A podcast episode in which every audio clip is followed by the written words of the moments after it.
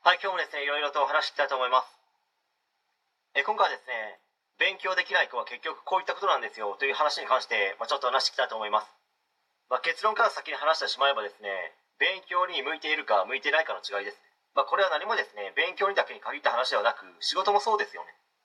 ま、例えばですね、営業に向いている人もいれば、向いてない人も実際にいるわけです。営業で主に必要になる能力ってコミュ力なわけですけど、人と話すのが苦手って時点で全くもって営業には向いていないわけです。事務作業でも全く向いていない人っているわけですよね。まあ、それにですね、パソコンが苦手ですって時点でこれも向いてないと思います。まあ、そしてですね、ずっと座っている仕事は肩や首が凝るから嫌だという人もですね、いるわけです。まあ、管理職もそうで人をまとめたり指示をするのが的確で優れている人もいれば、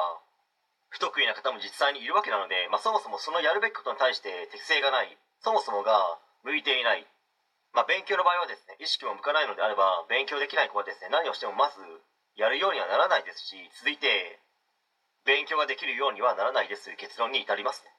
勉強できない子ってよく頭が悪いとか、地頭悪いなど、頭に関することで否定的な言葉を浴びせられるケースは多いかと思います。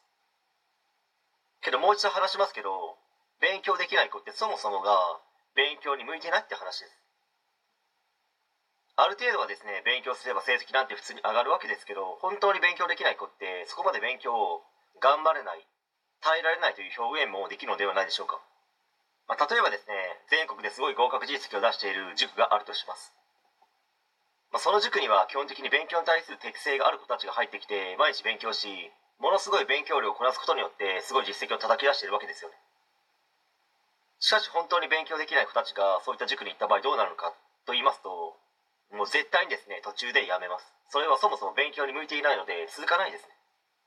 まあこれはブログやダイエットでもそうですけど、向いていない人って本当に続かないわけですよ。ブログをやめる人の中で多い理由が何を書いたらいいのかわからないという形でやめていく人は多いらしいんですけど、ブログをずっと書き続けている人からしてみればおそらく意味がわからない悩みですよ。まあ、そして何を書いたっていいでしょうと思うのではないでしょうか。その何を書いてもいいということも思いつかないわけですよ。まあ、つまりその人がですね、ブログを書くということにそもそもが向いていなかったという話です。